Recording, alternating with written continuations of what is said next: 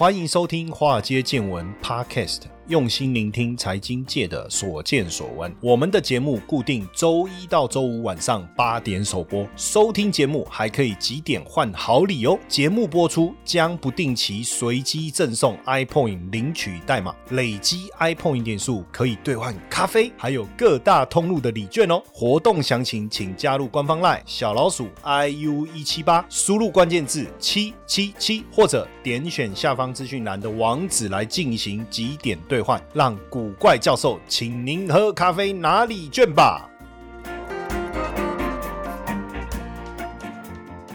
股票市场见怪不怪。大家好，我是古怪教授谢承彦。呃，今天来聊一下，我们今天的标题叫高股息的 ETF，哈，纯股的四堂课。我想每次讲纯股都有很多的争议，或是有很多可以值得讨论的地方。其实纯股没有问题，那只是什么时候存，存什么。当然，你很多纯股达人，他可能在。二零零八年股市崩盘嘛，然后二零零九年进去，然后他买了股票，那这么一存，存了十年。当然那时候台积电才多少钱？哎，不到四十块钱。到后来六百多块。那有人说啊，那如果那时候存放到现在，我也很厉害啊。哎，问题是你就是没有存啊，对不对？好，即便那时候你买中华电信，虽然现在才一百多，只有翻一倍。呵呵呵讲到这个，讲到这个哈，我就分享一个小故事。呃，我从二零零七年，二零零七年开始哈，我到社区大学去教课，我整整教了十年。我在社区大学教到二零一七年，那当时也有很多。呃，我我相信有很多人上过我的课啊，哈，因为我一直倡导一些观念啊，比如说，我觉得纯中华电影是一件很好的事情。那为什么要存中华电信？就像巴菲特讲的嘛，长期投资你就要去投资一家公司，连白痴都能管理的公司。这我是引述巴菲特的讲法哦，哦，我不是说中华电信的管理者是白痴。上次上次我不知道这样讲完，很多人就说哦，老师你完蛋了。我说不是，我没有这样讲，不要误会我的意思，对不对？他的意思就是说，任何人。都可以来带领这家公司，那你投资这家公司就没有问题。为什么？表示这个公司已经进入了自己的系统化的一个运作，可以运作的非常好。那当时当然，我我也是受这个观念的洗礼嘛。那我们在选股票，想要做长期投资，那当然第一个对我来讲，像中华电信这样的公司就没有问题。对不对？好，然后结果呢？当然，我们的同学就也会受，也会被我洗脑嘛，对不对？好，然后那时候呢，呃，他就说他觉得我的想法很棒，然后他自己就买中华电信，然后呢，他就一直跟他弟讲，叫他把他的台积电卖掉去买中华电信。他的转述的内容其实跟我一样，因为他就问我说：“老师，我这样讲有没有错？”他说：“我问你，现在台积电的执行长是谁？董事长是谁？”他说：“张忠谋。”对啊，没有错嘛。那未来他可以继续做吗？那你觉得谁可以做的跟他一样好？他就提了很多问题。那他弟其实也回答不出来。他说：“所以你觉不觉得是不是应该要把台积电换成中华电？”然后他犹豫嘛。他说：“那你你你说，如果台积电没有张忠谋，你觉得他还能够做的这么好吗？”其实当时我们确实都不确定是不是台积电没有张忠谋真的可以持续的走他原本稳定的持续成长的道路。但是现在事实证明没有问题。然后那时候他弟反正就没有被他说服，他就在跟我讲。我说：“其实你讲的没有错，嗯，我支持你。”结果后来，后来那是哪一年我也不记得，但是后来，反正那时候台积电搞不好也是一百多块吧，涨了六倍。中华电信涨多少？只是涨一倍哦，这样。哎，所以他弟有没有错？没错。而且更棒，但是不知道他弟后来股票有没有卖掉了哈。但是说我很多人就说，哎呀，那那个是因为你存了十年呐，那时候存啊，你要不要现在二零二一年来二零二二年啊？不要说二零二零年，二零一九年存，你不就死的吗？死定了吗？因为很多人那时候买金融股，哇，跌三成，跌两成，跌三成，吓都吓死了，有没有？如果是这样呢，对不对？哦，或者说啊，如果你你一万八来存股啊，文史不要说存股，应该是减股吧？哈，这样。但实际上，我我我觉得这些讲法其实都没有错。所以有没有什么时间存比较好的一个一个想法，也许 maybe，但是我我要先讲哦，因为我觉得今天我要先讲说存股有四堂课，我觉得第一个是我们要去思考的是什么心态。就是你的存股一开始的出发点是什么？心态很重要啊！你是来赚价差啊？不能用这样，因为我觉得存股也可以赚价差哦。其实应该这样讲，我就分嘛。比如说你是想要来存，你想要领息的，还是你想要存，你想要长期去看到公司成长发展的，也可以吧？对不对？你觉得未来三年五年以后公司会变得规模会更好，所以股价会更高？哎，这个也可以存股啊，没有人说这个不行。所以我觉得应该是说心态，基本上你存股应该不会是短线啦。所以我觉得我不用讲这个有点多余。但问题就是说，你的存股你是用什么为出发点？你是是以呃领息为出发点，还是你是以赚价差为出发点？这个我讲心态。然后，当然，我觉得呃，除了这样以外，你必须要要去想一件事情：到底对纯股的人来讲，哦，什么环境我是最好的？也就是说，我就举两个极端的例子哈，一个是呃，就是我们就讲今年嘛。台股冲上一万八千点，那另外一个我们就讲这个二零零八年台股跌到三九五五，我们就讲这个两个极端的世界好了。我说心态要正确的意思就是说，当股市在涨的时候，我们也我们也不会说有一种不健康的想法，就是说啊，希望看到它跌，希望看到它跌。我们当然希望股市能够良性而且正向的一个发展。但是当股市在下跌的时候，其实我们应该不用像一般人恐慌的心态。这个时候，你要有一种。看好戏的心态吗？也不是啦，就是说我们可以好整以暇的来等股市出现一个呃比较好的一个进场机会。就我常常讲，我我我现在其实慢慢越来越能够领悟那个巴菲特在讲的哦，其实也是花了很长的时间，很多东西很多时候刚开始你觉得很有道理，你也接受了，可是你并没有真正的做到。就好比说二月的时候，我太太说要帮我儿子开那个去年底的时候，他说要帮我儿子开户，因为他要买台股。我说买什么台股？我说。明明年那个上半年股市会修正。其实我当时已经预料到股市会修正这件事情。那很多人就说：“老师你怎么知道？”你其实如果你有订阅我的财经研究室，你就知道我都有分享原因嘛。哦，或者你一直有在听我们的节目，其实我都有讲哦。我绝对不是放马后炮，只是我懒得不断的去证明说我有讲。你要不然你看电视媒体，我每天到晚在电视上媒体，我们都有提这，我都有提这件事情。然后呢，我都跟他说不急哦。我说我们准备好钱，我已经想好要帮他买什么哦。我已经想好要帮他买什么。所以股市在跌的时候，别人。都很担心，其实我心里面正在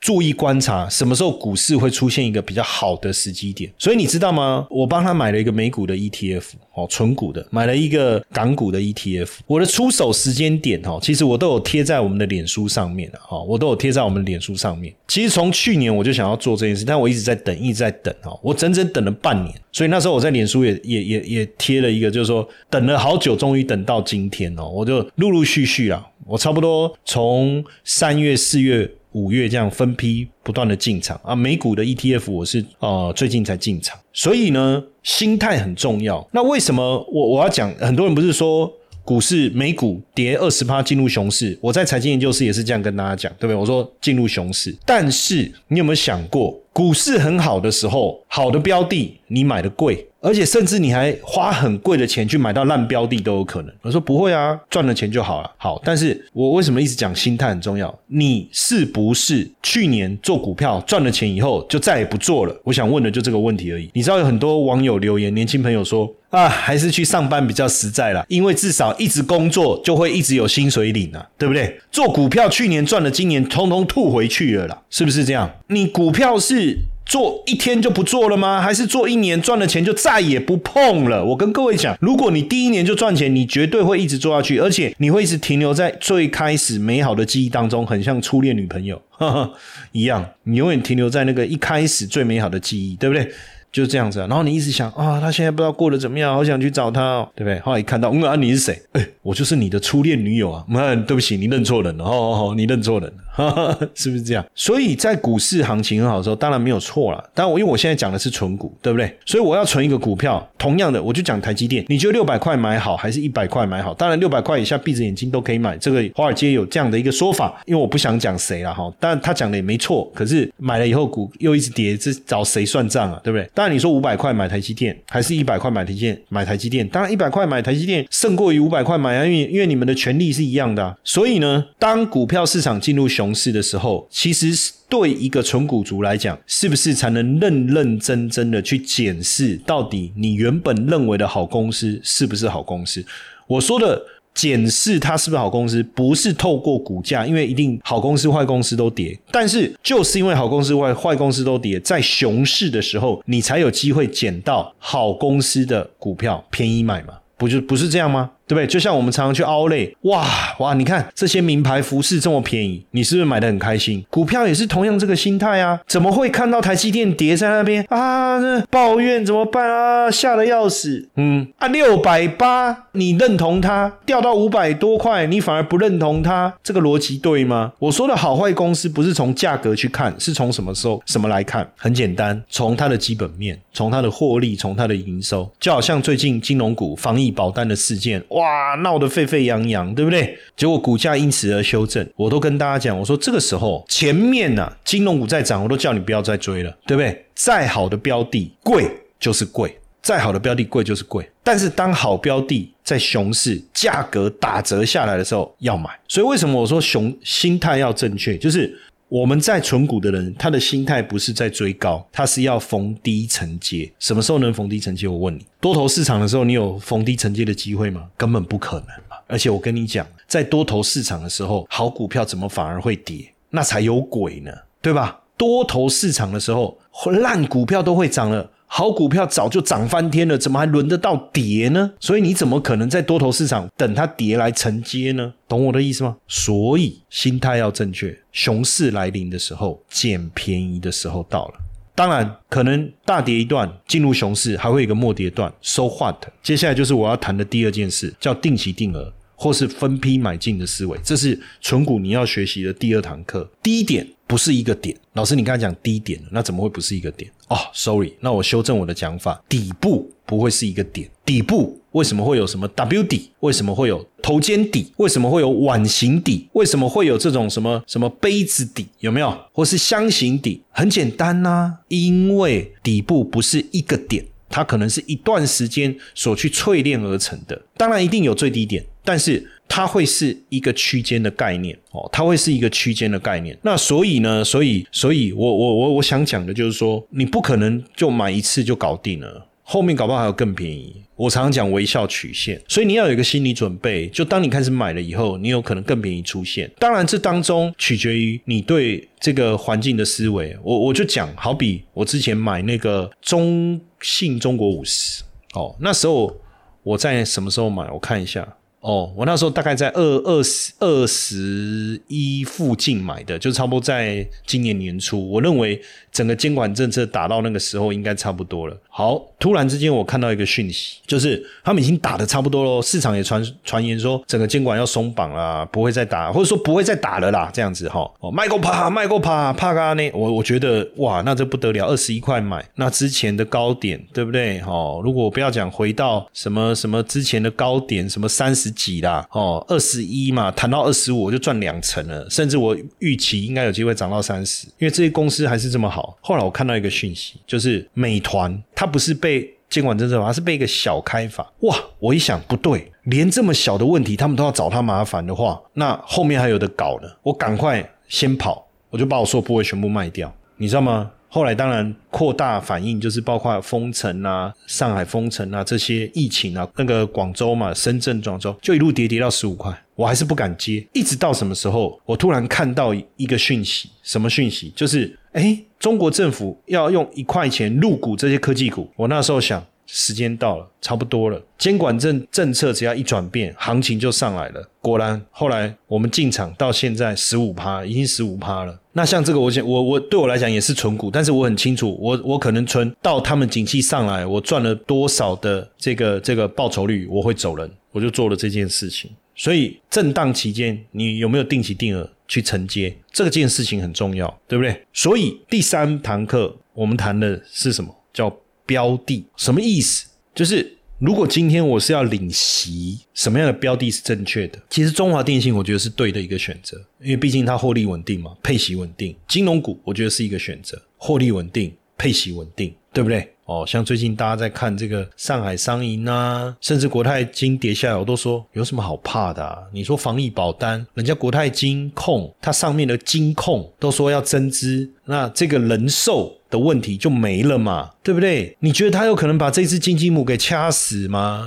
蛋拿走不可能嘛？那有什么好担心的？对不对？哦，这个就是你了解你的标的，选对标的很重要，心态对了，知道。当大环境进入熊市，我们开始要来定期定额，对不对？标的就变得很重要，标的就变得很重要。如果你标的选错了，我们心态对也没用啊，对不对？哦，心态对也没用啊。你知道那个有一个有一个精神病患不敢上街啊，因为他一直以为他觉得他自己是老鼠，你知道吗？他是不敢上街，那后来就住院治疗。那医生花了很多功夫，一方面吃药，一方面透过心理智商的方式去改善。他的这个这个这种精神方面的错乱，这样哇，然后这个总算有一天呐，这个病人啊，总算呢被这个医生啊治疗好了，透过吃药啊跟心理智商辅导的方式，他觉得自己不再是老鼠了。你看是不是就医好他了？可是他到了这个医院的门口，还是不敢上街啊！奇怪了，这个医生说：“哎，怎么了？你不是已经不再觉得你自己是老鼠了吗？因为你以前就觉得你是老鼠，对不对？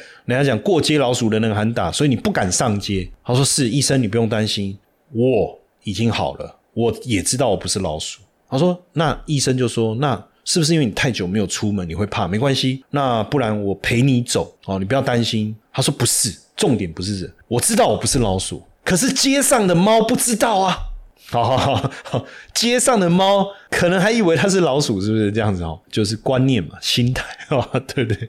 就它它还没有转变，它整个整个心态，心态很重要。定期定额很重要，但是标的选错了，那跟我们这个有什么关系？刚才那一段笑话没有，没有什么关系。我就是想，就是觉得这个笑话我觉得不错啊，我就想要来分享一下标的啊。我觉得标的确实是蛮重要，当然更重要的事情，我觉得还是要透过复利的效果哦。就像这个以后我会分享哦，现在我有我我就存了一个美股的标的，帮我儿子存，然后他是每个月配息，然后年息大概百分之十。哦，当然会浮动了，不一样了。就是大家也知道，就是这种配息的东西，就是你参考过去是这么多，以后也不一定，对不对？哦，就是投资是这样嘛，哈。然后另外我又帮他买了这个香港高中信中信的这个香港高股息，然后现在他的这个香港高股息，它是半年配一次嘛，吼。那配到的息我就是累积嘛，看什么时候能够再买一张或者两张。那其实零股也可以，可是我就觉得算了，一张一张来，然后我就再帮他买，就是再投入这样子。那另外那个 ETF 也是，我就这样做，就做这样。哎，其实你看哦，这就是一个复利的概念，非常的重要。这就是一个复利的概念，对不对？那当然，现现阶段如果以全球股市的状况来讲，美股在高档跌了二十趴，政策在紧缩，但陆股在低档，政策在宽松。所以其实现在如果来切入大陆股市的标的，我觉得真的是非常好的机会。二零零五年股市大跌，调降印花税，入股大涨。二零零八年股市大跌，大陆推出三大救市政策，股市大涨。二零一五年，我不知道大家记不记得那一年股市大跌崩盘。从二零一五年的四月，我都永远记得，因为我去骑重机，骑到林口，刚好记者 call 我说：“哎，入股大跌，你怎么看？”这样，然后从那一天开始就一路大跌。我还在街头接受访问。哇，所以你看，一转眼，哎，我我接受，你看电视访问我到现在，很多记者都跟我变成好朋友，七年，从那时候到现在七年。那时候养老金入市降准降息，股市后面大涨。所以你看哦，这一次政府的政策全部出来，政策利多不断的出来，稳定宏观经济，稳定金融市场，稳定资本市场。请问股市是不是要涨？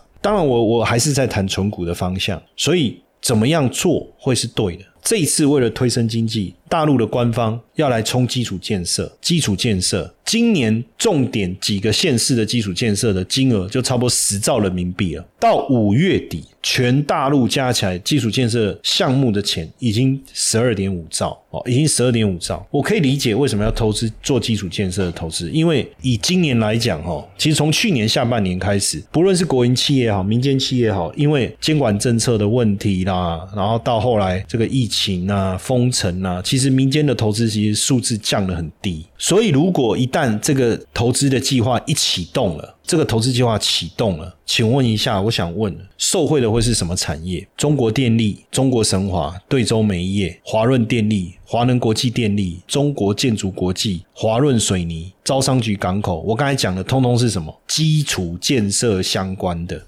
基础建设相关的，对不对？那当然，你你要投资个股，现在现在是没有办法，所以你你必须要用什么方式？你要透过 ETF，所以。我们之前就跟大家分享过了，中信中国高股息这档 ETF 零零八八二，我讲过很多次了，半年配息一次，我也偷偷跟大家透露，它七月份要配息啊，哦，上一次配了零点六多，因为它半年配一次，它它上半年基本上它就是呃上半年配一次。哦，然后下半年配一次。那通常，呃，上半年会配整年度的三分之二，下半年配整年度的三分之一，大概是这样。哦，上次配息是一月十八号，哦，配了零点三六。在前一次配息是七月十六号，配零点六八，加起来在一点零四，所以大概也差不多，殖利率大概在百分之七嘛，超过了。如果以现在的价位来讲，是超过了哈，超过。那因为。因为里面的公司成分股就是这些嘛，那这些又是未来基础建设非常重要的相关会受惠的领域的公司，诶，所以你等于同时参与，有可能赚到价差。但是我以我的心态来讲，我买这一档 ETF，我就不是为了赚价差，但是我希望我能够持真的能够持续领到股息啊，所以必须它里面的成分股是能够稳定收益的，能够稳定获利的。如果可以，我才能实现我稳定收息的这个愿望嘛，对不对？所以我才讲说标的很重要。所以总结来讲，你今天要做存股，心态很重要。这个心态就影响到你后面的标的的选择啦，因为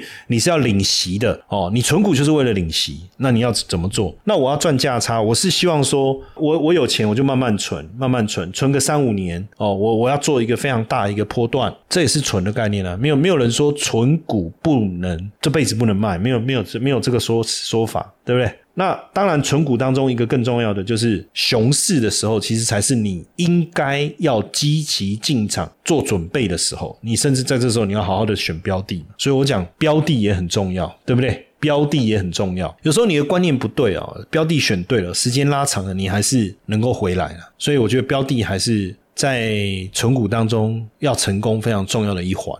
那你要不要定期定额啊？还是定期不定额？还是不定期定额？随便。重点就是你会，你有钱你就会买，有钱就会买，对不对？所以标的其实，在我觉得这四堂我们要讲纯股四堂课里面，标的应该是最重要的一环。所以怎么选标的这件事情，其实我常常讲，我说对我来讲，如果我要放个五年、十年，当然我我决定要。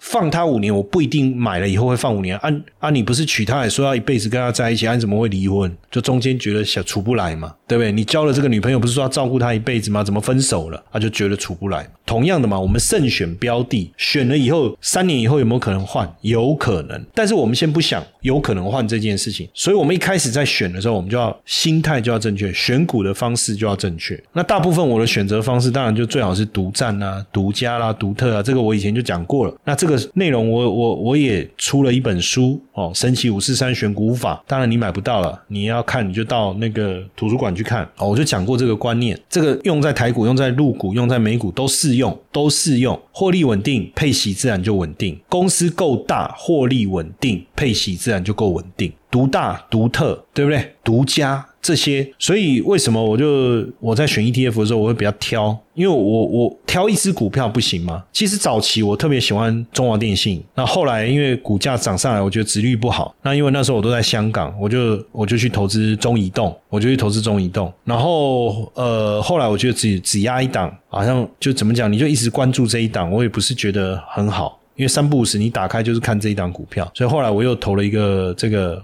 汇丰银行。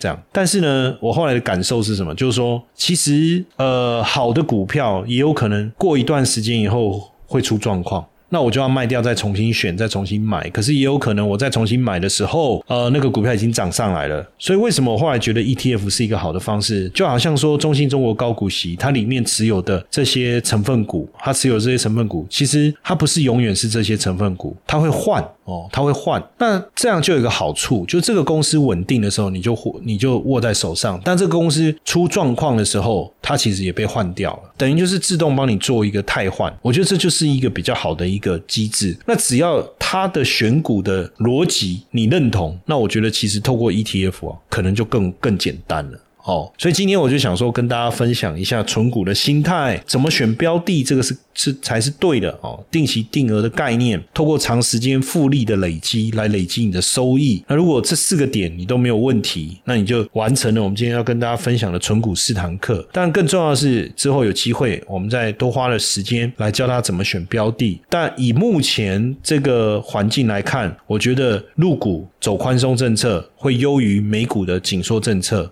基础建。设的推行会帮助这些跟基础建设相关的公司的获利也好，股价也好是正面的。那这些股票目前就刚好都是中信中国高股息的成分股哦，所以我我觉得大家也可以去思考我刚才讲的这个点啊。当然，呃，基金投资有赚有赔啦哦，所有这个相关的这个内容你还是要想，你要投资之前，我觉得你要除了自己要做好这个风险的规划，然后你要有自我审思的能力之外，也要详阅公开说明。书好不好？然后甚至就是说我我当然我们节目的一个分享，就只是把一个完整的概念哦跟大家做分享。投资的一个结果还是要自己判断的能力哦，跟自行承担这个风险的能力，好不好？OK。嗨，各位听众粉丝们，大家好！我们也感谢 Mr. Bus 邀请华尔街见闻来合作这一次的支持回馈计划。嗯，如果你喜欢我们的节目，而且愿意实际的啊来支持我们的华尔街见闻，大家可以直接变成我们华尔街见闻的 sponsor。你可以选择呢一天不到十四元的定期赞助方案。这个方案呢可以额外解锁更多的隐藏版的内容，提供给大家更深入的财经资讯。好。很多同学会说：“我就是喜欢古怪教授，我不要承诺，我不要回馈，我只要抖内。”好，没问题，没问题。那大家就可以选择我们制定的金额赞助方案，弹性支持，没有压力。那希望大家持续支持我们的节目，那也不要错过我们的赞助回馈计划，因为大家的小小的支持，对我们华街见闻的团队啊是最大的鼓励。那详情可以点选资讯栏的赞助连接，立即下载 Mr. Box 成为我们的 sponsor，好不好？大家一起来支持我们。